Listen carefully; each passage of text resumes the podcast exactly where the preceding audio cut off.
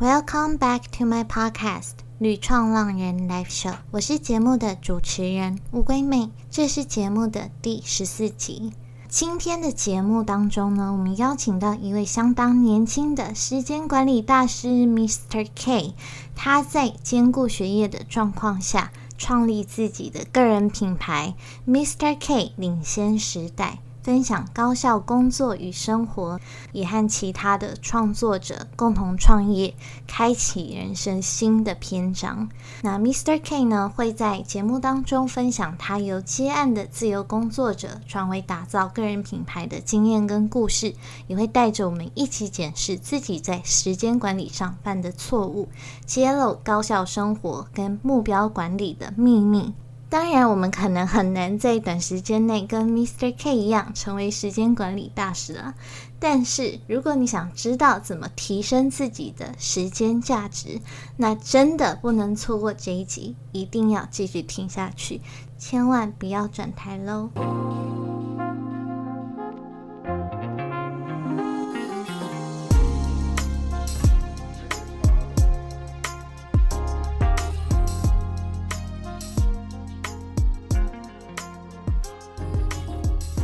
今天很荣幸邀请到个人品牌领先时代的创办人 Mr. K，那他同时也是一位高效工作与生活教练，来跟我们分享他如何在拥有多重身份的状况下，还可以做到高效的时间管理，甚至呢还开创一番新的事业。我们请 Mr. K 跟大家打个招呼。嗨，大家好，我是 Mr. K。呃，我目前是一位自媒体的经营者，然后我有经营 Instagram，还有我自己有用 WordPress 自家站，然后经营部落格。那同时我也是一名正在攻读硕士的软体工程师，就是真的做很多事情。我在 Instagram 上面主要跟大家分享的就是有怎么高效的生活，跟怎么高效的工作，还有一些相关的主题。那我其实就是希望能够透过传达这个理念，教大家怎么提升自己的效率。那让大家可以顺利的过上自己理想中的生活。如果你跟我一样，就是你有很多的事情想做的话，没错，我也觉得 Mr. K 有很多事想做，而且你有这么多个身份，其实大家可能还不知道，说你有另外一个赫赫有名的称号，叫做长文魔人。他这个人写部落格没有两千字以上是不能看的，对不对？真的真的。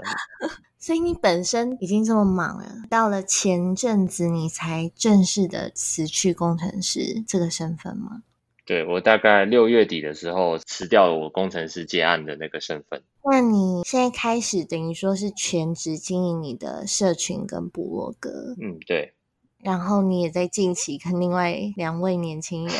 两位创作者一起共同创业。对对对，这个这个蛮特别的。对。你可以先跟大家讲一下，说你们是创了什么样的业？哦，就是呃，自从我开始经营自媒体之后，认识了蛮多创作者，然后刚好遇到两个跟我有共同想法，我们就组在一起，然后我们创立了一个品牌工作室，然后我们是专为大家打造个人品牌的，然后目前就是刚开始，所以还在持续努力的培养我们自己的事业中。嗯，你可以工商时间，就是工商时间来的很快。哦，工商时间好早啊！就是我们品牌工作室，其实目标是想要让大学生们除了毕业只能去找一份很好的工作、高薪工作，然后去当一位上班族。我们想要让大家除了这个之外，还可以有别的选项。就是也许就像我一样，我可以去当工程师没问题，我也可以去当创作者。我也可以去创业，就是希望大家能够有这个选择权利。所以，我我们现在有在开一系列的讲座，然后那个讲座叫做斜杠新鲜人，去 A Q Pads 上可以查到我们一大堆的讲座。那未来我们会想要去校园办免费的巡回演讲，然后也会想要出系列课程，直接让学生们来上课这样子。哇，所以这样听下来，你真的是还要忙讲座的事情，你这手头上的事非常多。对，也是一位做的非常称职的 斜杠自由工作者。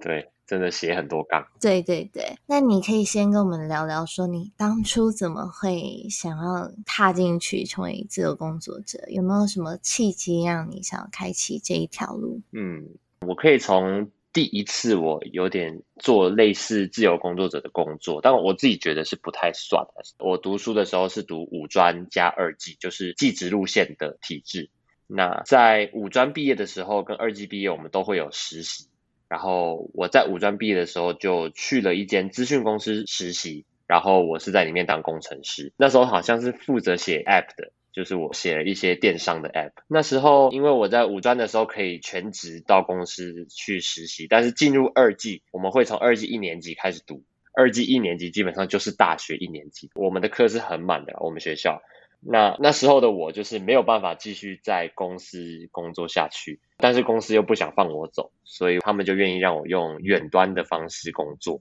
啊，那时候其实蛮特别，我就是上课没在上课，然后我都在上课的时候 做公司的工作。然后第一次有接触到类似自由工作者，但是是用远端的方式，我觉得那时候蛮特别，就是真的是很自由，而且我在任何的时间、任何的地点想要工作都是可以的，就是可以自由的安排自己的时间。对我来说，就是第一次的体验。后面我大学是在台中，然后我上台北念硕士。那那时候在我同学的介绍下，我认识了一位，他原本是一家大公司的主管。然后他后来自己出来当接案的顾问，那因为他自己技术底子很强，所以他就是会去跟一些客户们谈工程师的软体的案子。对，就我我在大学毕业后就正式开始接案工作，就是不是像之前那样是因为没办法到公司采用远端，就后来就真的开始接案，然后是有配合一个顾问的。其实那时候接案的方式也是蛮特别的。但是刚刚有说到我最近辞职了我的工程师的接案工作嘛，然后我变成了现在是完全自由的是文字创作者。那因为之前配合是建安顾问，所以其实在某些方面上你还是会被绑住，没有那么的自由。比如说顾问可能会在周六晚上，也许是我特别有自己事情想要做的时候，然后就传封讯息来跟我说，他刚刚跟业主谈了什么什么什么的东西。然后他希望我现在立刻马上 进入工作状态，帮他完成什么事情。嗯，对我我就觉得这样，其实我还是受制于人，只是我的受制于人可能是稍微有了一些自由，但是又没有很自由。所以六月底辞职工程师的接案，其实很多人很向往工程师接案，所以他们听到我辞职是很讶异的。但其实我就是希望体验完全自由，像我现在就是完全都是创作，所以我可以自由安排任何的时间去做这件事。那以我来说，因为刚刚我们在聊，就是有什么契机让我开启自由工作者的路嘛？那其实我自由工作者这条路不是我主动去开启的，其实我从来没有去思考过我想要当自由工作者，因为我是一位很爱上班的人，因为我我很爱团队啊，很爱跟同事一起完成那种工作的感觉。所以以我以前来讲，就是我去上班都超级快乐的。我其实没有想要说，像现在自由工作，大部分时间我都是一个人在做事情。但可能我是比较属于那种，我刚好遇到的机会，比如说像我五专实习的时候，刚好那个远端的机会，或者是大学毕业后刚好遇到的同学介绍的接案，然后我就开始了这样子的自由工作者生活。所以你现在就是真的完全一个人工作，然后跳脱了以往的那样的接案模式。对，那目前其实。我也没有说完全停止的工程师的结案，只是我现在把它暂停下来，然后我没有继续配合那位顾问，但是我反而是自己想要担任那个顾问的角色了，所以我就是在做相关的准备这样。嗯，你现在真的是什么都自己的爱好。那当然是很理想的，希望自己来，但是人的时间是有限的嘛，就是对啊，还是要安排一下，不然我们今天就不会做这期。对对对，好。其实我觉得你这样子等于说，你算是在大学毕业之前又累积了一些经验，让你在大学毕业之后，哇，成长又更迅速了。所以你在担任软体工程师接案的期间的接案的经验大概是什么？从我接案的一开始，其实是我同学问我说：“你有没有想要在硕士期间打工？”嗯，然后我就想说：“嗯，打工可以考虑看看啊。”然后他就跟我说：“那约个时间去跟他的现在配合的老板聊聊。”就在我们约的那一个时间点，我去到现场，我才发现那根本就不是老板，他们就租了一个呃，现在台北很流行那种共享办公室嘛。就是一走进去会有好多个小间小间的，然后每一间都是不同的公司在那里租用，然后在那里工作。其实我就是过去，然后我就进到了其中一间，然后就看到一个身穿有点类似运动衣服，就是很居家衣服的男生，然后坐在那里写程式。然后他看到我就是哦，Hi Kevin，然后就开始跟我聊。然后我后来才发现，他以前是一家非常大的公司的高阶主管。那因为他可能内心也是不想要被公司绑住吧，所以后来自己出来接案。然后因为他也是工程师，所以他一开始是自己写这些案子。那后来因为工程师们都会说嘛，工程师就会自称是工具人。那当然，你工具人能完成的事情 是有限的。所以后来他就慢慢的去学领导，然后去学谈案子，把一些比较简单的案子分给他认识的身边的工程师，就是大家一起来接案的这种感觉。嗯，那其实这个接案比较特别的在于，大家往常听到接案，可能就想象的是找到业主，然后谈需求，然后谈酬劳，然后可能是你可能会收定金或投期款之类的，然后你们签约之后，在你完成所有的案子内容之后。你才会去得到最后的那一笔酬劳嘛？就大部分是这样子。但我接触到这个接案是蛮特别的，它是去跟业主谈固定的月薪，就是接案者做到后面都会是求稳定，就是因为他们不希望自己的收入起起伏伏。对。但这个我第一次接到接案就直接是遇到这种，然后那个顾问跟我分享一个很特别的做法，他说他自己会去一零四上找那种在应征正职员工的工作。比如说，他们要征一位写 A P P 的软体工程师，然后月薪可能四万块，那他会去跟那个业主谈说，呃，他背后有一个团队，然后他们有办法 cover 掉他们这个职缺，并且我们要求的远端工作的收入，应该对他们来说是支出啊，就是薪资没有他原本要的那么高，对，有点像是固定领月薪的接案者，然后。我们就会用说，我们周期性的把进度给你看，比如说每周我给你看一次，我这一周做了哪些事情，以此来说服对方说愿意接受这种每个月付我们薪水的结案方式。那你们的工作量是固定的吗？工作量其实是不固定的。那刚好这个方式，我觉得最特别的一点就是，如果你是一位公司的正职员工，你就只能接一间公司的工作，然后你就在那边工作。但是像这样子跟业主谈到固定月薪，然后而且但是你是接案者，应该说是远端工作的接案者，这个方式其实你不只可以接一间公司，对，因为基本上你们是用接案的方式，所以你们不会签任何的固定的约聘合约，所以当时我自己是只有接了两间公司，一间是牙医诊所，就是大家去看牙医的时候，应该都会就是你躺在那个椅子上，然后你会看到你前面有一个荧幕。那个荧幕上，可能你刚才去照 X 光，可能会显示一些 X 光的图片，然后医生会在那边点来点去看你的牙齿。我就是做那个显示牙齿影像的那个系统。哦，其实我刚开始做这个的时候非常的痛苦，因为我会看到一大堆牙齿的图片，我就觉得好恶心。因为毕竟我不是牙医，我是要写程式，但是没办法，就是你要测试他们的图片，你就是得用真实的图片来测这样。嗯。好特别，嗯，然后我第二个接案的经验就是接一个大型二手机械的交易平台，嗯，他们是一家台湾很大的那种大型机械交易公司，然后他们本身就有在卖全新的机器，就是工厂那种上百万，然后可以用这台机械打造出另外一台小机械的那种机械，对，然后我第二个接案就是接这个，然后它是全新的案子，就从头做一个算是电商交易平台这样，嗯。现在的话，对我来说，自由工作者就多了很多规划的负担。嗯，我们要自己去想下一条路在干嘛。但我那时候结案的时候，我是不太需要想啦，反正业主或者是顾问怎么说，我就怎么做。对，包括你自己也是一个时间管理的教练，其实真的不一定会比较轻松，也其实是蛮辛苦的一条路。对，那你为什么都已经这么累了，都已经这么忙了，还会想要经营自媒体，甚至是像你前面提到的创业啊，办各种讲座啊、直播啊？对，为什么？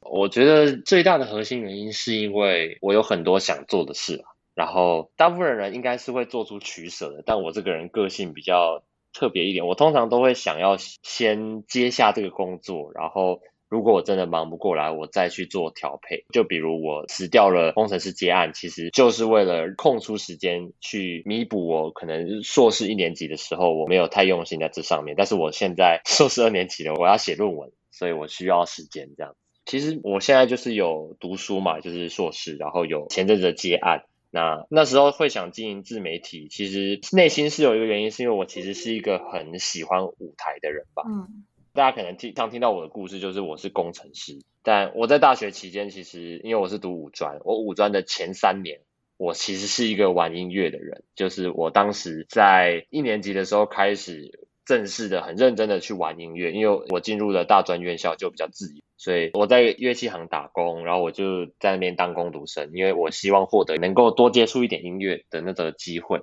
后来我那时候二年级，我去考了街头艺人，然后准备了一阵子之后，就后来有考上。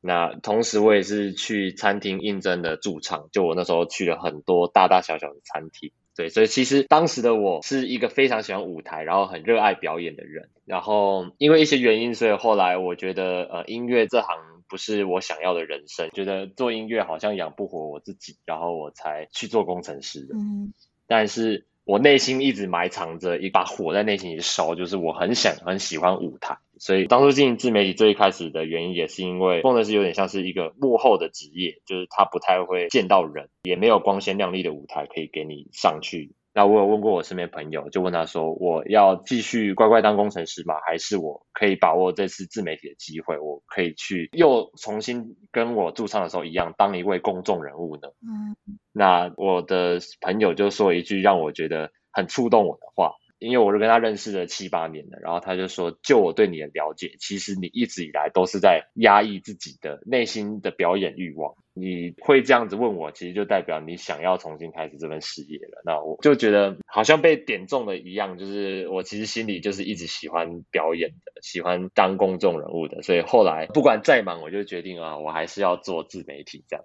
你的朋友等于是开启了你这条路的一个推手。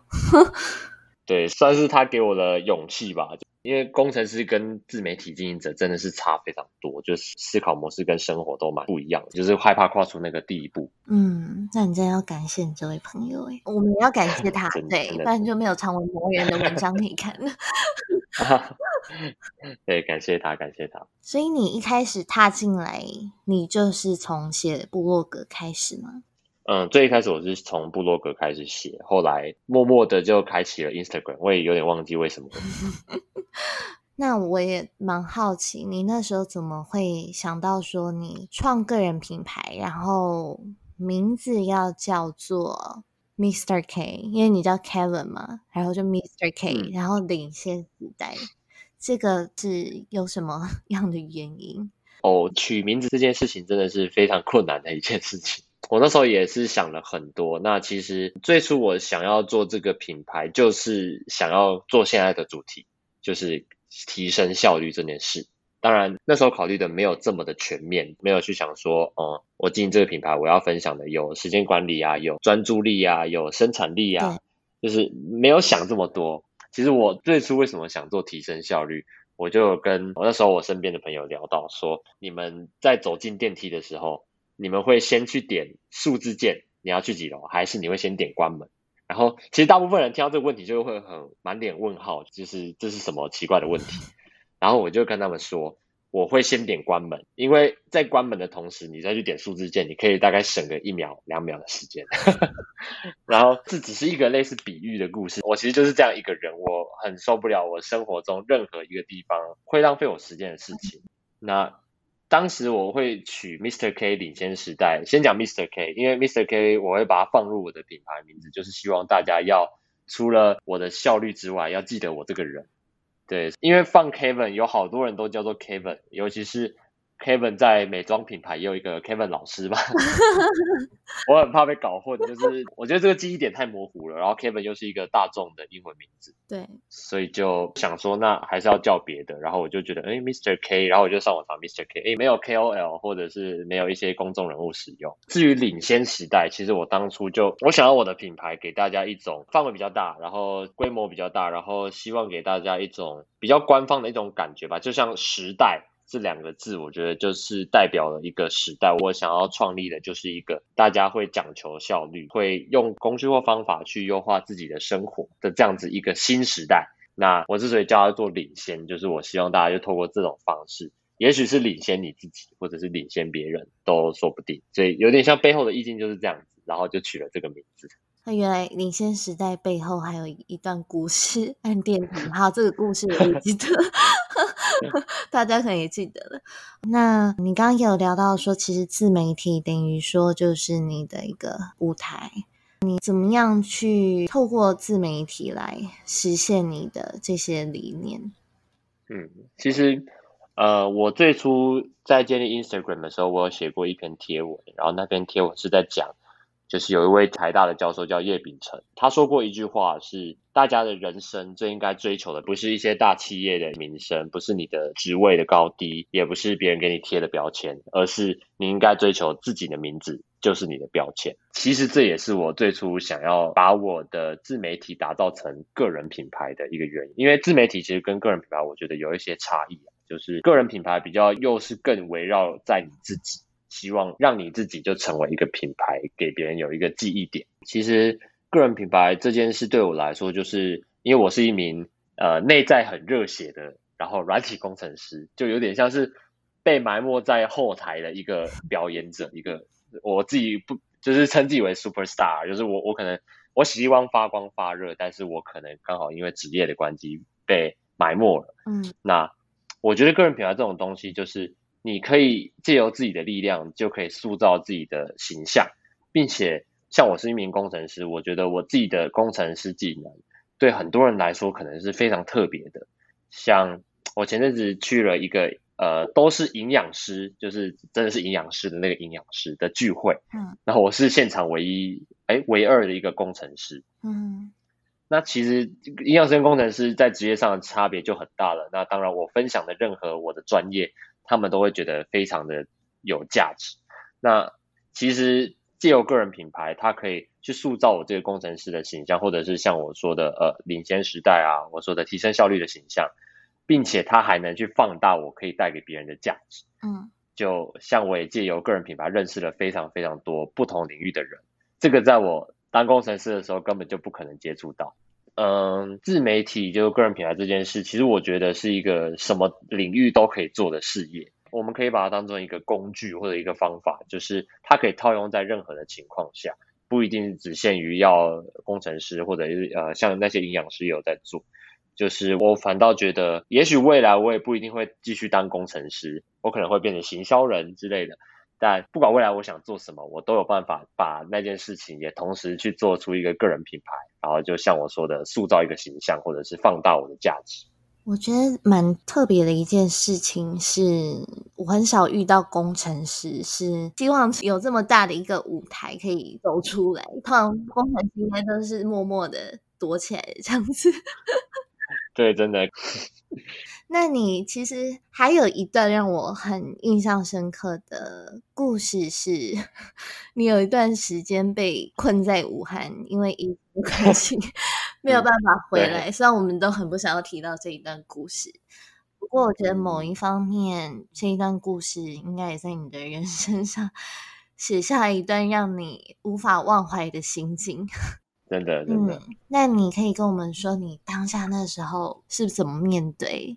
然后你又是怎么样去安排你自己的一天去进行远距工作？其实被困在武汉这件事，简单来讲就是我到武汉去探亲，然后因为我每半年都会过去一次，所以这其实不是一件特别的事。但是刚好今年过去的时候遇上了武汉的疫情，然后我已经尝试了各种方法把我的机票改签了，结果。最后还是刚好武汉封城，就是把整个武汉封起来，不让大家出去的那一天，我的机票是在那一天的晚上。嗯，但是他们一大早我醒来，然后我就听到我爸妈在外面很着急，他们就跟我说，刚刚政府公布十点武汉封城，所以等于是我晚上的机票根本就没有用，我就是出不去了。所以这其实最前面是这样子。那至于我当下的心境是什么，其实。当下应该是大家都不太能够接受这件事吧。如果你遇上这样的情况，就是会觉得哇天哪，我怎么这么衰？然后而且我的机票还改过了，所以就怎么会是我？因为毕竟中国大陆那边对大家来说可能风俗不一样，你生活上也不是很习惯，你可能是抱持着去旅游的心态过去的。那突然跟你宣布说你被困在那，这种感觉很不一样。就我有跟很多人讲过，你被困在那里，跟你去那里玩 是两回事。对。那其实一开始我也是这种不接受的心态啦，然后当时也没有办法去做任何的反应，就是可能联络台湾这边的一些组织去问，比如说海基会之类的。嗯。但后来渐渐的发现，因为这件事情是起因不是在于什么政府的安排，起因是在于疫情嘛。对。它是一件类似天灾的这种事情，所以慢慢的自己就开始接受了这个现实，就是我就是被困在这边。然后我们那时候被困住的时候，初期是不能够出门的，甚至你也不能够出去买菜，就是食任何食物都没有办法出去买。面对这个现实之后，其实我就开始思考，那我在这段时间我要做些什么？我那时候就有在接案了，然后我也是硕士生。另一方面，我在接案那边也是跟我的顾问说，我被困在武汉，那反正。因为我是工程师，所以我没有因为这件事情影响到什么。那通常大家网络就会到中国大陆那边就不通嘛，但是我还是可以有办法把它弄通，所以在接案这方面没有影响到什么。那最特别就是，其实我自己的 Instagram 就是自媒体账号，是从那时候开始经营的。那我都会跟大家说，如果没有被困在武汉，我可能不会开始经营我的 Instagram，我可能那时候就继续当个布洛克这样。哦，危机真的是转机哎。你反而反其道而行这样子，对我那时候，其实我那时候一天就是我早上起来就泡杯咖啡，然后我就坐在电脑前，就这样子待了一整天。我可能在电脑前就会处理硕士、处理我的结案、处理自媒体的创作。那中间除了吃饭之外，其实一整天就会在电脑前工作十几个小时，这就是工程师日常。那经过这件事情，我也觉得得到一个心得啦，就是其实那时候就是所谓的逆境嘛。那对我来说，这次经历就是我学会了怎么在那样的逆境中，还可以把逆境当做机遇。然后我去做了一件很特别的事，就是我开始了我的自媒体，而且一直做到现在。有人也会说，就一切都是最好的安排。有时候我现在反观那时候被困在那里的故事，就会觉得哇，真的真的是这样子。的确，我前天才在聊到啊，上一集的 podcast 就在说，其实真的很多时候，老天爷送你的礼物是会用困难把它包装起来的。那当下很难接受，可是回头看的时候，你才会发现说，哦，原来我在这个经验里面又学到了一课，让自己更成长。对。那那当下真的是心境的调整，对你来说真的是蛮困难的一件事。不过，对面对是困难的，但是你回顾会觉得是值得的。对，不过很开心你还是走过来了，而且我们现在还有这个 Instagram 这么多有料的 东西在上面可以学习。很多人其实最大的问题要踏进去。自由工作者这一条路，就是不知道要怎么样有效的去管理自己的时间。所以，你可不可以谈一下，说你一开始在这一方面有没有犯过什么样，比如说时间或者是自我管理的错误？那你又透过了什么样的方法去改善？嗯，在讲这个议题的时候，要先跟大家说，就是其实时间管理这件事，我觉得是每个人都不一样。我研究到现在，就是每个人的情况都会不同。那我就来分享我自己犯过的错好了。其实我真正成为自由工作者是在今年的六月底，就是我说我离职的工程师结案，开始自由创作的时候。从那时候开始，我任何的事情就是自己去决定该怎么做，然后要什么时候做。像我一次做了这么多的事情，我也得自己去决定说事情的 priority 啊，然后我应该最重视的是什么，我要把它找出来，就这些都要自己来。其实这就是在做决策，然后我觉得，是我六月底刚离职，我做的最错的一件事就是，其实你刚离职就会面对一个新的生活嘛，也许新的工作形态。那我那时候做的最错的一件事就是，我买了一台 Switch，然后我跑去玩《动物神友会》，就是玩游戏，那时候刚好很红。嗯，那其实我觉得这件事情没有说玩游戏是错啦，但是对我来说是。因为我要跟他讲一个故事，就是其实随着一年一年的时间，我从以前到现在，我自己其实越来越知道我自己在工作上、在生活上的地雷在哪边。其实我的地雷就是游戏，因为我从以前到现在，我只要接触到了任何的游戏，对我来说，游戏不是一种调剂，我游戏只要玩了，我就会想要全心投入。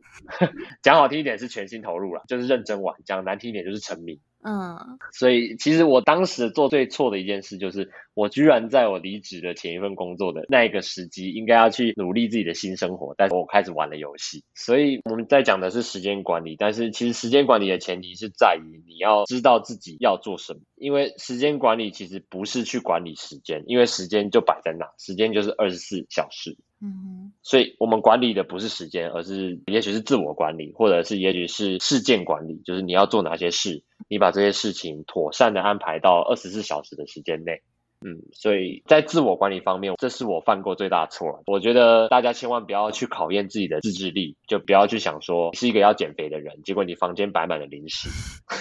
你不需要去做这件事情去考验自己的自制力，当然你可以做很多的主动的方式去避免掉任何需要考验自制力的情况，比如说你就把你的房间清空，就眼不见为净嘛，不要看到零食。那在自我管理也是一样，你有很重要的事情要做，那你就要尽量去减少你接触到那些不重要的事的机会，那你就不会去有点像是瞎忙啊，做杂事，结果忘了最重要的事。那其实我那时候改善的方法就是我说我犯了错，就是我沉迷于游戏嘛。当然，我那时候也自己知道这件事了，然后我就是会自己去找方法让我脱离那个沉。那现在那台 Switch 还好吗？那台 Switch 现在就是在我女朋友那边，是我看她在玩的。对对对，就我我就完全不碰了啦。其实当初改变我让我再醒来，是因为前面有提到的，我创了那个工作室。当时就是去了一次创作者的聚会，然后接触到了我那两位就现在的创业伙伴。那在跟他们聊天过程中，还有跟其他创作者的聊天过程中，我才醒悟了，大家都还是很认真的在做自己内心最想完成的事情。然后那时候在沉迷的我，就会有一种感叹。然后可能在创作者聚会那个气氛下，我就恢复了那个很认真、很有热情的 Mr. K。那跟他们聊了很多之后，他们过了几天就邀请我一起创业。就是这件事情逼着我醒来，然后后来也慢慢的又恢复了像现在这样子，我会分享很多内容，而且都是保持的一个热情在做的。所以再整理一下，就是时间管理其实就是分为自我管理或者是事件管理。那我今天跟大家分享就是自我管理嘛，就是不要去考验自己。那当然啊，还有更多更细的东西啊，那。就有机会再跟大家分享，或者就是来看我的分享的内容这样。所以你觉得你自己找到动力的方法，可能是需要透过一些让你，比如说会刺激你去做事情的事件。对，其实很多人都会说要设定目标啊，因为可能会有人说时间管理是要基于你的目标明确，那你才能知道你要做什么。那在目标之前，其实更重要的是动机。这个动机就是指为什么你想要完成那个明确的目标。的确，这没有一个强烈的动机，或者是动机错误。比如说，如果我们成为自由工作者，或者是经营自媒体，完全只是为了要赚钱的话，我觉得也很难去维持下去。对。那你认为我们刚刚谈了这么多的自律这件事情，如果要做到好的自律跟好的时间分配，或者是你说的自我管理的话，要怎么样去做？其实我自己觉得，因为我刚好在做这方面内容，平常其实也很多人会问，就会问说怎么治疗拖延症啊，然后很常分心怎么办啊？其实我觉得大家在问这些问题的时候，他们都想要获得一个正确答案，就是也许是一个。SOP，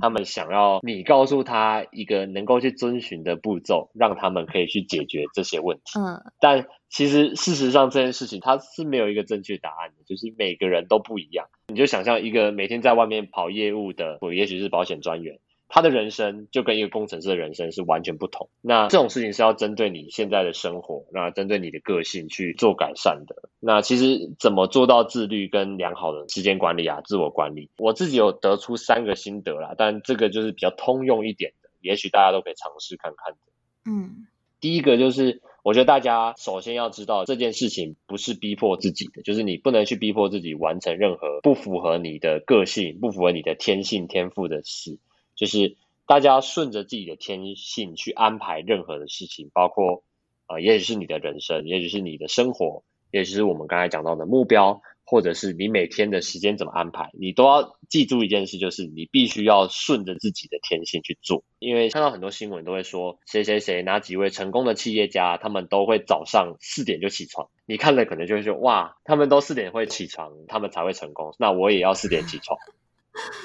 但是以我自己我来举例，我如果四点起床，但是我没有睡饱的情况下，我去工作，那我那一天就毁了，因为我就会在一个类似跟喝醉差不多的状态下完成我那一天的工作。对，所以我觉得最重要的就是第一点，顺着自己的天性去安排任何你想要达成的、你想要自律的、你想要时间分配那些事情。那第二个重点就是你要透过去养成一个习惯来培养任何你想要培养的东西，而不是你想要去达成一个短期的目标。这个我来举一个例子好了，比如说你想要减肥成功，那其实很多人减肥成功就会当做他们的目标，然后你就会去思考说，哇，我要怎么达成这个目标？可能是一次性的，就是我要减肥到几公斤，或者是你要体脂多少。但是这件事情其实大家长久观察会发现一个现象，就是当这些人完成了那个目标之后，他们就会停止这件事情的努力。嗯，他们就不会再饮食控制啊，不会再去固定运动啊，他们很容易就是哦，我达成目标了。那这件事情就是 end 就结束了，所以我觉得第二点你要怎么自律跟良好的时间分配，不要去说哦我自律就是我每周要读多少的书，几分钟的书这种的目标，而是你要去养成一个习惯。我觉得最核心的习惯就是负责任吧。如果是自律的话，因为像假设你手上有很多的工作。如果你有了很多的工作，但是你还是在划手机，还是在看剧耍废，那从另外一个角度想，你其实就是对这些工作不负责，因为你不 care 那些工作如果没有完成，会不会对别人或者对自己的人生造成影响？那我觉得第二点，如果你想要养成一个习惯，那你可以先从负责任开始，你就开始去重视你生活上的每一件事，嗯，比如说重视你家人跟你说的话，或者是重视你的环境整洁，那。你都会越来越习惯自律，越来越习惯负责任。这个习惯养成之后，你在面对下一件更困难的事情，你就会用自律的心态去出发，然后你就不会说浪费时间，或者是没有把事情做到。嗯，最后一点是时间分配，就是时间管理这件事。那就如同我最一开始讲的，其实大家可能都会想要得到一个时间管理的 SOP，一个正确答案，但事实上，时间管理这件事是用观察出来的。你要去观察你自己，就很多人会说时间管理，那你就先记录下你一天的时间是怎么样花费的。那这其实就是观察，就是你要先知道自己的状况，你才能去妥善安排自己最适合的解决方案。那像我自己，我有前阵子也在 Instagram 跟大家分享我的一周行程，然后我就说礼拜日就是我的诅咒日。我礼拜日真的就是我很想很想认真工作，但是我就是没有办法认真工作。为什么？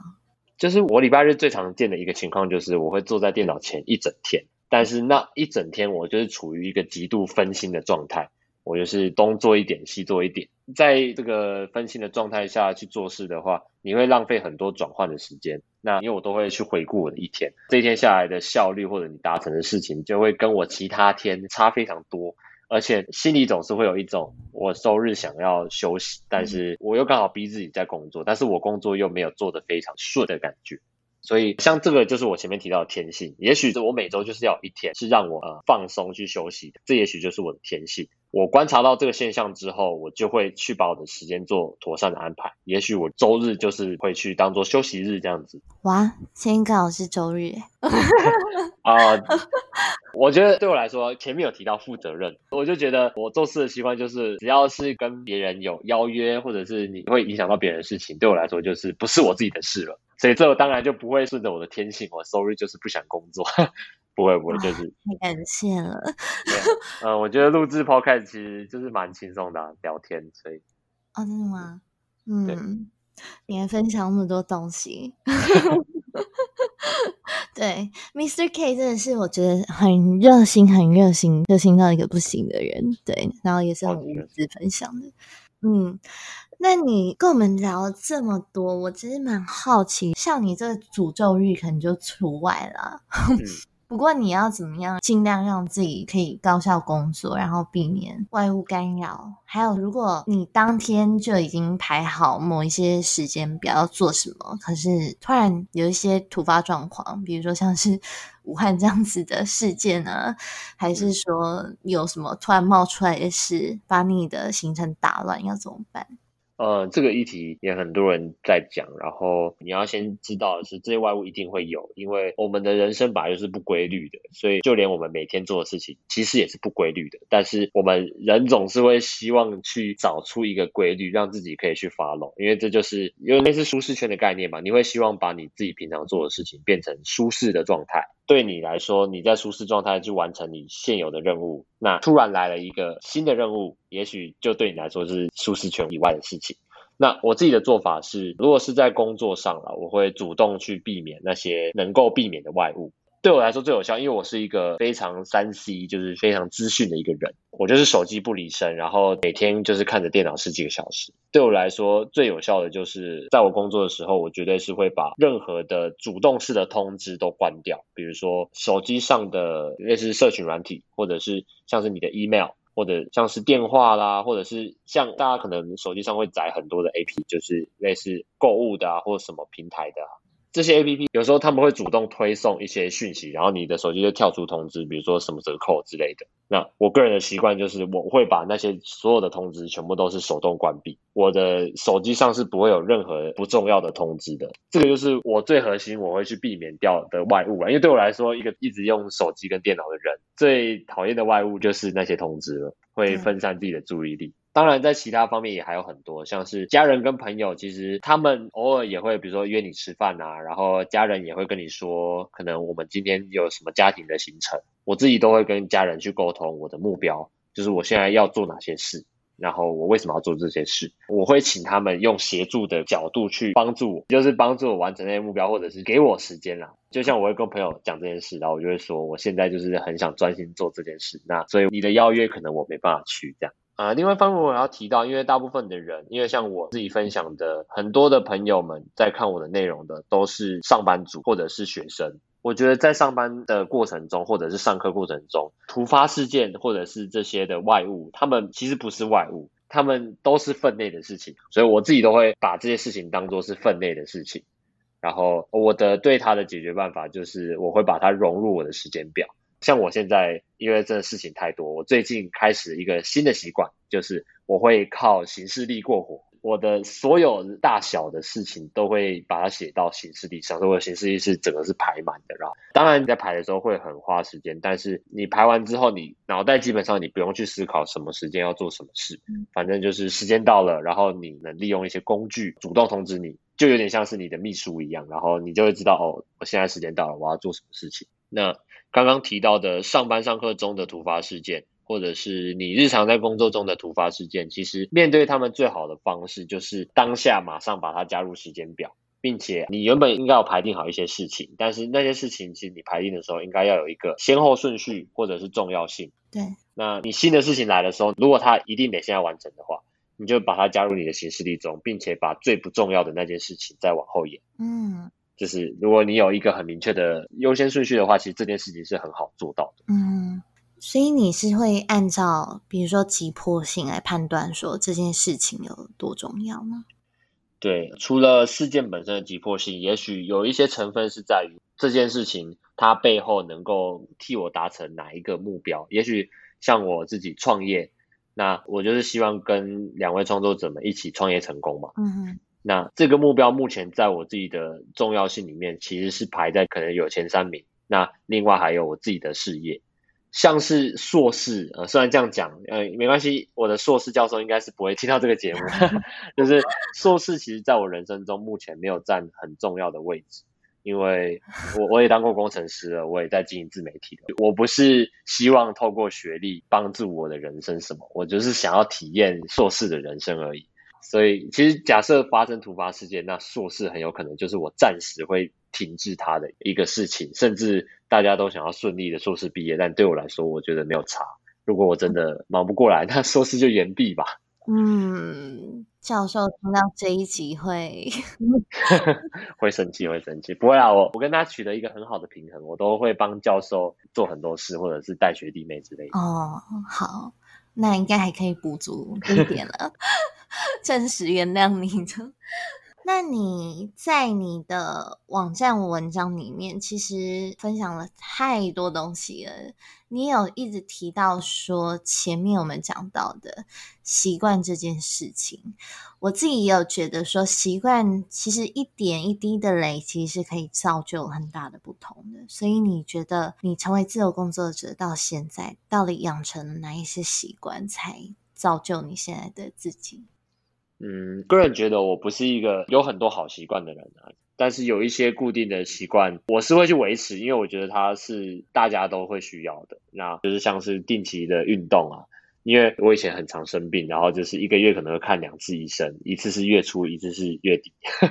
哦，是啊。我后来开始定期运动，定期去健身，就是为了一方面是照顾好自己的身体，另外一方面是这样可以进入一个良性循环，就是你投资时间去运动。但是你能够在你运动以外的时间获得更好的精神、更好的效率，包括睡眠、包括持续学习，都是我目前有蛮好的习惯。那我觉得自由工作者最重要的习惯应该是学习吧。像我，我是自由工作者，但是我现在比较偏向创作者这一块。像乌龟妹，你应该也是创作者居多。对。然后创作者很常遇到的一个问题就是你没有东西可以创作，尤其是全职创作者。我有很有感的是，我在接案的过程中会体会到很多，也许是人生体会吧。那我就可以把它创作成一个令人有共鸣的内容。但是在我进入全职创作之后，我的生活就是创作，除了创作之外还是创作。这样子你就很难从生活中去体会到一些能够作为你的创作题材的点，所以我觉得对于想成为自由工作者，尤其是创作这一块的人来说，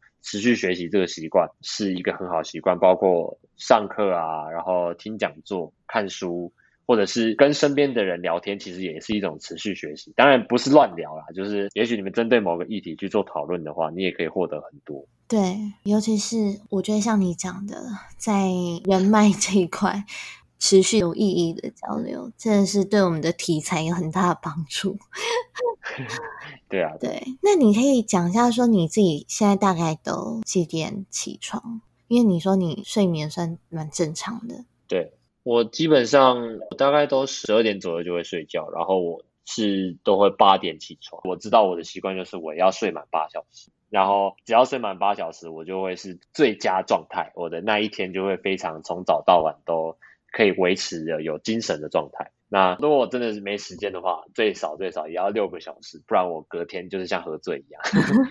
对，养成习惯，还有也是一样，自己的心态怎么样看待这件事情，真的蛮重要的。那除了习惯之外呢？其实你在网站上面也有提到目标管理的重要性。我们刚刚也有一直提到目标这件事情，你自己是怎么样去设定目标，然后来达成？有没有什么推荐的工具？嗯，那我先讲推荐工具的部分。其实我自己是使用 Trello，就是 T R E L L O 一个软体来设定目标。那它其实不是专门用来设定目标，它是专案管理软体啊。然后它是透过看板的方式，有点像是它用视觉化的方式列出你所有想要做到的事，然后你可以拖拉去移动那些事，现在是正在进行啊，或者是完成。我自己在我的网站上刚好有写两篇文章，那时候我就是在研究目标设定跟目标管理，我各写了一篇。那时候我目标设定的那一 part 主要就是着重在于生活的各个方面，比如说我会教大家去思考自己的生活，然后工作，然后在身体健康、心理，然后或者是另一半啊、家人这任何方面你想要完成的目标。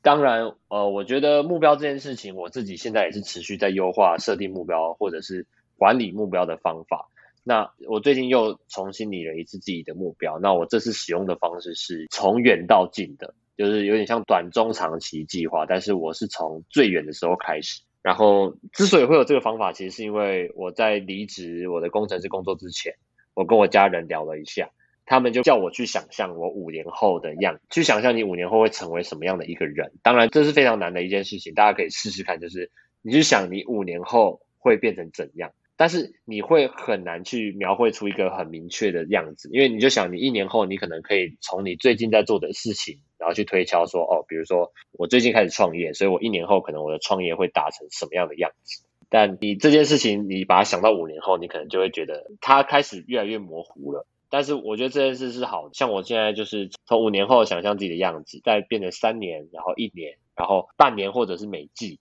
然后再每个月，再来每一周。就我是透过这样子去从远到近，去慢慢从啊一个我想要成为的样子，再拉回来说我现在要完成什么样的目标。举一个例子，就是我希望自己在自媒体上，我五年后可以成为一位标准的讲师或者是教学的人。所以可能在五年，我可能就会去找身边，可能我最近听了一场讲座，我就会想象我五年后要成为像他那样的人。这就是五年。那可能到三年或一年就会更明确一点。我可能会去找我三年后或者一年后，我就要去接触什么样的讲师机构，或者是怎么样去做，让我可以变成讲师。那再更近一点。半年或每季，我就会发现哦，是不是我现在要开始学习，比如说呃谈吐啊，或者是优化自己的一些内涵，我才能具备讲师的资格，就有点像是这样子，从比较模糊的一个大方向慢慢往近的拉。在过程中，其实是要注意两件事啊，就是其实目标是会不断的去变更的。嗯，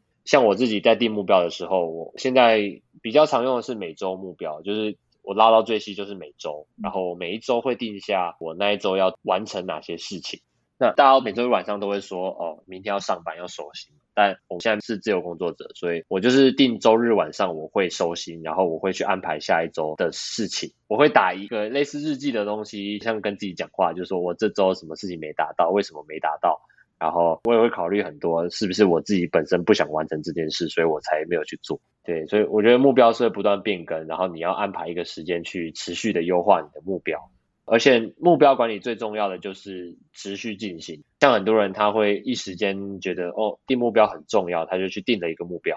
但是其实最重要的不是目标本身，而是你后续怎么去掌控自己的行动。就是像我说的，我会细致到每周甚至每日要完成哪些事情。那这个就是掌控自己的行动的最好的方法。你要随时去监控自己的行动是不是符合你当初设定的目标，你是不是往那个方向去前进？对，而且我觉得你这样子设定目标的方式比较不会说，可能目标设定太大了。嗯，那你这样子从后面然后往比较近的时间推的话，可能它会更实际一点点。对，而且像我刚刚，因为我提到了五年是很难定的一件事。其实五年，我会推荐大家不要去想象自己的样子，而是真的去找一个人当做你五年后的目标。也许他年纪刚好是你的年纪加上五年，这样子是最好。那你就可以确实知道，你也许可以变成那个样子，你会更明确这样。那你觉得，如果说年轻人要成为一名自由工作者，或者是去发展一个斜杠或副业，你觉得要脱离职场，或者是要做到这件事的关键是什么？嗯，其实最重要的，我觉得是两个。那一个就是实质上的技能，然后另外一个是软实力。先讲技能的部分，我觉得我其实我蛮幸运的，就像我前面讲到，我就是莫名其妙开始了远端工作，然后就默默变成自由工作者。其实我觉得这个就是因为我是工程师，然后我会写程式，然后你给我 Google，我就可以解决你一切的问题。我觉得这个我会称它为实际上的技能，就是如果你拥有一个实际上的技能。像是很多人的是行销专业，或者是也许你是心理师，你就会有心理专业，然后你是主持人，你就可以谈吐非常的厉害，这些都是一个实际上的技能。那你这些技能越多，而且越符合你想发展的副业，那你就越容易跨进去这个自由工作的领域。如果你想跟我一样成为接案的自由工作者，那你肯定就是要去思考你想接什么样的案子。他需要哪一些实际上的能力，然后你去培养那些技能之后，你其实要跨入这个自由工作是不难。那另外一方面就是软实力，软实力我觉得就稍微比较模糊一点，但大家应该都听过，就像你要能够自己解决问题，然后像我最常去研究的时间管理、自我管理，然后还有你自学的能力。还有你的领导能力，因为像自由工作者，我真的觉得很需要领导跟决策。因为虽然你不会领导别人，但你要领导自己，你要告诉自己自己该怎么走，所以这个也非常重要。那其他来说，脱离职场让你可以成功发展副业的关键，可能有些人会说要决心啊，或者是你要刚好有机遇，但我觉得这可能都不一定。像我的机遇就有点特殊，就莫名其妙就来了。那像乌龟妹，我也有听过你的故事。你真的就是透过一段旅行就开始了这一切。对，那也许就跟我朋友给我的一句话一样，那也许就算是我们的机遇。但我觉得这两个决心跟机遇就比较不一定。那我觉得大家还是如果想要往这方面发展，真的就是实际上技能跟软实力可以多培养一下。对。包括我们前面讲到的动机多强烈，还有动机什么这件事情也很重要。那你目前尝试过自由工作者，也开始创业了吗？你未来有想要推出什么样的服务，还有什么样的规划吗？嗯，这个方面，因为我现在是推出了一个个人品牌工作室嘛。我们叫做找到我工作室。那当然，我们现在还没有以这个名号去发展什么样的业务，因为刚开始我们是从讲座开始。那未来我前面有稍微提到，我们其实是希望帮助学生们找到除了职场之外的另外一条路，就是个人品牌。我们最近有开始推出了个人品牌的免费咨询，专门给有来参与我们讲座的人，因为我觉得参与讲座也许对我们来说是一个他跨出了第一步。他可能告诉我们他的专业、他的年纪、他的职业，或者是他现在是什么科系的学生，然后他想要完成什么样的品牌目标，然后我们去提供给他建议这样。那未来工作室我们也会希望有开设顾问的服务，就是咨询比较像是单次咨询，那顾问就是陪着你去做这件事。这个部分以后也会有。那还有个人品牌系列的课程，因为像学生在上大学的过程中，其实有点像是在点技能数。这可能如果是男性的听众，有在玩游戏的听众比较会有看 技能树这个概念呢，就是你一个人，假设你把你分成很多的技能，像我，我可能会有工程师技能，或者是聊天技能，可能也算一个技能。就是你把它画成一个树状图，就有点像你如果想要学这些东西，你就可以一个一个去突破它。那我们个人品牌系列可能也类似这种感觉，就是我们想要打造一个属于个人品牌所需要的所有能力。然后在每一个环节上，我们都希望能够有相对应的课程，让大家可以去上。在除了工作室之外，就是我个人方面，因为我自己也有 Mr. K 领先时代这个个人品牌。其实我自己也会开设咨询服务啦，但是我自己咨询服务可能希望是比较偏技术一点，因为我自己是希望我能开设一堂教大家怎么成为一名部落客，或者是拥有个人网站的一个课程，所以我可能也会开设相关的技术课程，像是教你怎么架设网站这样。哦，听下来你的规划真是很充实，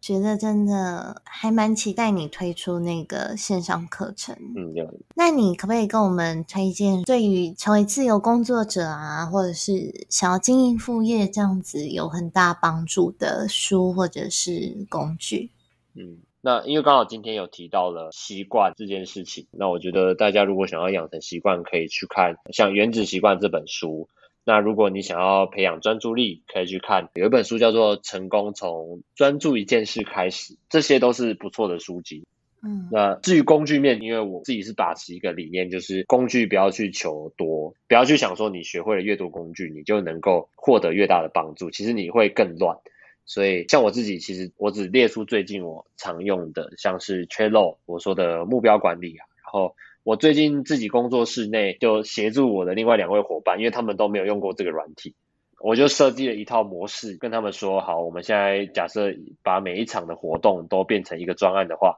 那我们怎么利用 Trello 去做专案管理？那还有我们团队每一次的开会，我们团队各自的工作，我也是透过 Trello 去做团队工作的管理。然后我自己每天就是我刚才提到我设定目标的，从五年到一周的事情，我也是透过 Trello，所以其实符合我自己前面讲的工具比较求多，我一个 Trello 我就用在了三个情境上面。那能够推荐给大家，还有像是跟 Trello 有点像，但它功能就更多，比较类似一个笔记软体，就是叫 Notion，N O T I O N。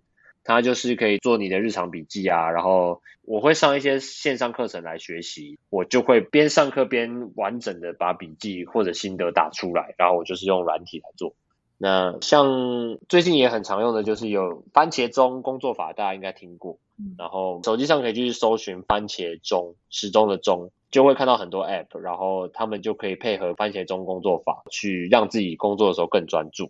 另外，我刚好我最近又开始就是比较严格管理自己的生活。那我觉得自由工作者在收入管理啊这上面也是要注意的。所以，如果你在经营你的副业啊，我觉得你一定要去记账。然后，我自己网站上有分享一个，我透过 Excel 跟 Google 表单完全免费去打造自己的记账本。呃，也许有兴趣的人可以去看看，因为我那篇抛出去之后，很多人很讶异，就是天哪，居然。用 Excel 表跟公式跟表单可以做出一个记账，而且那个记账可以完全符合你的生活，这是最重点。哇！我一开始就是看到这个东西，然后认识你的，真的吗？那时候想说怎么会有人打造出这个东西，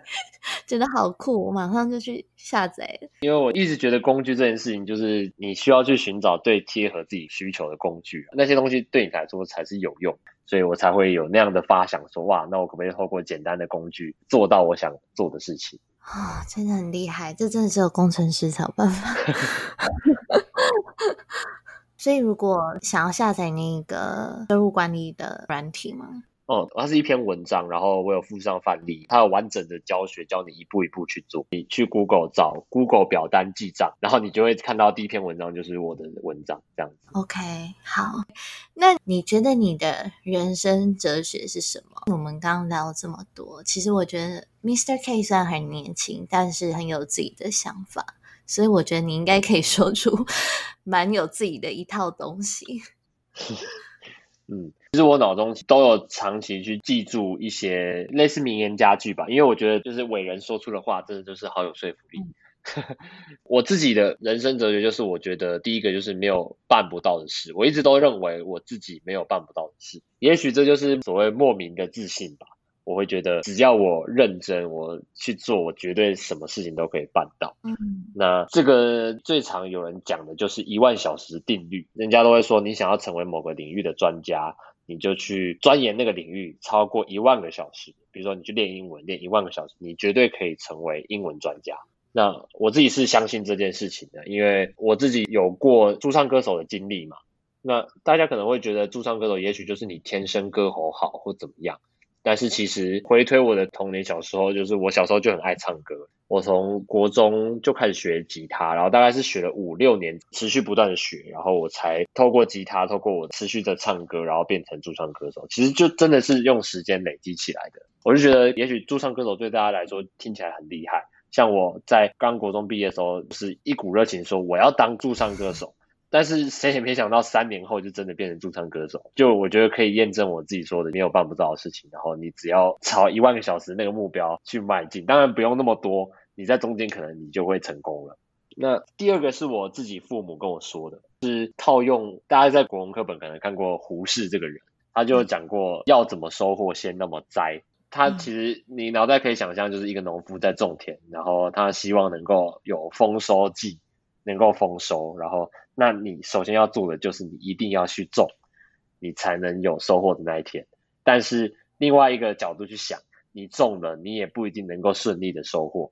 你种了之后，也许遇上天灾人祸或者蝗虫过境，你还是会有不好的成果。但是你只要没有种，你就不会有那个有获得成果的机会。我觉得这个对我来说也是蛮符合我人生哲学的，就是我觉得我之所以能够有歌手的经历，然后工程师，像现在又变创作者，可能过几年后我可以称自己为创业家，但我现在我觉得还没有到那个程度。我觉得就是跟这句话一样，我要先去多尝试，我要先去做了，我才会找到自己热爱的事情，并且在那个领域做出个点什么东西，这样子。嗯。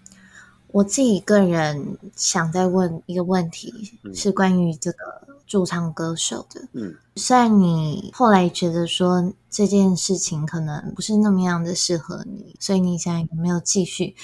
不过你现在会不会觉得，也许以后偶尔当你有时间的时候，你还可以去街头唱唱歌啊，或者是说去哪个 pub 里面唱唱歌啊？嗯。嗯，其实我当初之所以没有继续做驻唱歌手，然后跑去学工程师的技能，其实最大的原因不是收入的方面因为我刚才提到是收入嘛。但比较内心一点的原因，是因为我那时候承担了很多舞台上的压力。那时候你要想象，我那时候只是一个以年纪来说是高三的学生，我就一周大概会有两三次去驻唱，每次两个小时。然后我每一周在驻唱的过程中，我会收到很多的便条纸，就是大家会点歌。在我住上一个月之后，我那个便条纸累积到大概有一百多首的歌，是我完全没有学过，我不会的。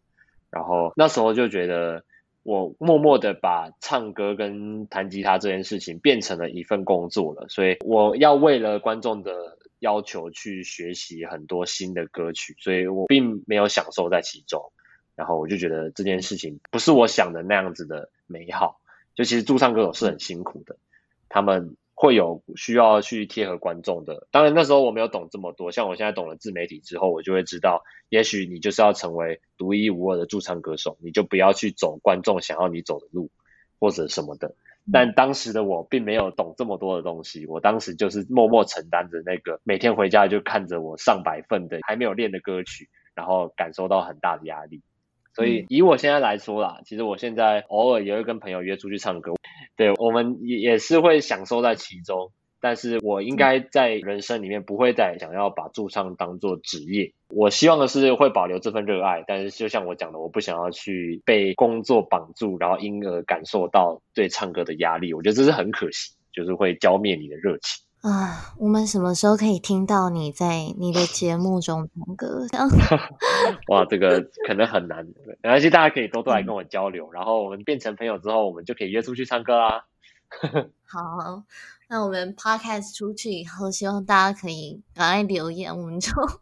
可以开放 Mr. K 唱歌这样子。哎，敲完，我都会再跟大家偷偷透露，其实网络上还找得到我的影片，但是要认真找。好啦，如果大家真的很想好奇的话，可以。来私信我的 Instagram，然后我会给你我影片的连接。其实那个是我很自豪的事情，我并不会去避讳提及它。嗯，然后我也会把影片都留在那边，那是我的人生中我很骄傲的事情，我做过这件事。这样。太好了，OK。那如果说听众想要找到你的话，要去哪里跟你联系？嗯，就像前面我提到，如果你想要获得更多类似时间管理啊，或者是生活工作如何变得更高效的这些资讯，可以追踪我的 Instagram，因为那是我目前最常出没的地方。我的 Instagram 账号是 Leading MRK，呃，Leading 就是领先的意思，对，Leading 就是 L E A D I N G，然后 Mr K 就是 MRK。这样子，那如果你们有任何问题，或者你想要前面提到了记账，就是用 Excel 打造自己免费记账本，或者是你想要看我唱歌的影片，都可以直接私信我的 Instagram，我就会很乐意跟大家交流。嗯，你可以再跟大家说一下你在 Instagram 上面的直播的时间，然后让大家可以去更关注你一下。因为我最近有开始想要一个固定的计划，就是我每个周六或者是每两周的周六会固定邀请一位我认为非常斜杠，然后他有很值得大家知道或者跟大家分享的故事。就像乌龟妹，我也有邀请了她来我的直播节目，就很荣幸可以邀请你。然后，如果大家对这蛮有兴趣的话，也可以每周六来关注我的直播，都会放预告啦，就我会在现实动态跟大家说这周邀请了谁。那如果没有看到预告，就代表我那一周可能在偷懒，或者是我去参加别的活动了。所以呃，有看到预告的话，可以来听一下，我都会帮大家找到很特别的人物，然后跟大家分享他的故事。嗯，好，我们赶快去你的 Instagram 上监督你，这样子。对，开始有压力了，开始有压力。对，OK，好，今天非常谢谢 Mr. K 很无私又很热情的分享。那你不知道聊了你的经历，也公布很多时间跟自我管理的秘密，也希望说你未来的发展可以越来越好。我们都非常的看好你。谢谢你，谢谢。在这一集的节目当中，Mr. K 和我们聊到几个重点：一，如果你不知道要如何开始接案，成为自由工作者，就 Mr. K 和我本身的经验来说，先让身边的人知道你有想要接案或找工作的规划，其实是一个很好的方法。因为亲朋好友不只有可能为你提供建议跟经验，也会尽可能帮助你，看能不能介绍什么机会给你。那他们在无形当中有很大的几率会是你走入这个领域的推手。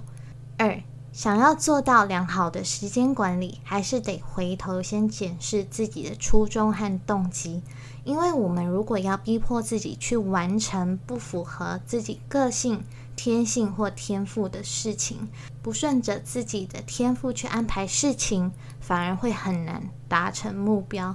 那另外呢，想要养成好的自律习惯，其实应该要从培养责任感开始。因为自律这件事情讲得更直白一点，就在于自己有没有养成对任何事情负责任的态度。但是要怎么做才能让自己拥有责任感这样的习惯呢？Mr. K 认为，可以先从重视生活上的每一件事情开始，让自己越来越习惯自律与负责任，就能在面对不同的挑战时，以自律的心态出发。谢谢你的收听。如果你喜欢今天这一集的内容，请你到 Apple Podcast 帮我留下五星评分，给我一些建议或鼓励，并且订阅这个节目。在节目的最后，我想请你思考一下：你觉得你在生活当中有哪一些习惯造成自己养成了拖延症呢？欢迎你在 Instagram 上截图这一集的节目，并 tag 我，让我知道你有在收听，也私讯我，告诉我你的答案。我的 Instagram 是 Turtle Girl T U R T L E G I R L 底线 Travel T R A V E L。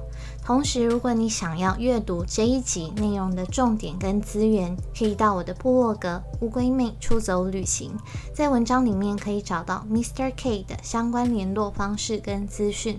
下一集的节目会邀请到来宾与你分享国际志工的相关主题，期待你一起加入收听这位来宾的故事。记得订阅节目，才不会错过最新的内容。So live better, live with passion, and most importantly, live life on your own terms. Till next time.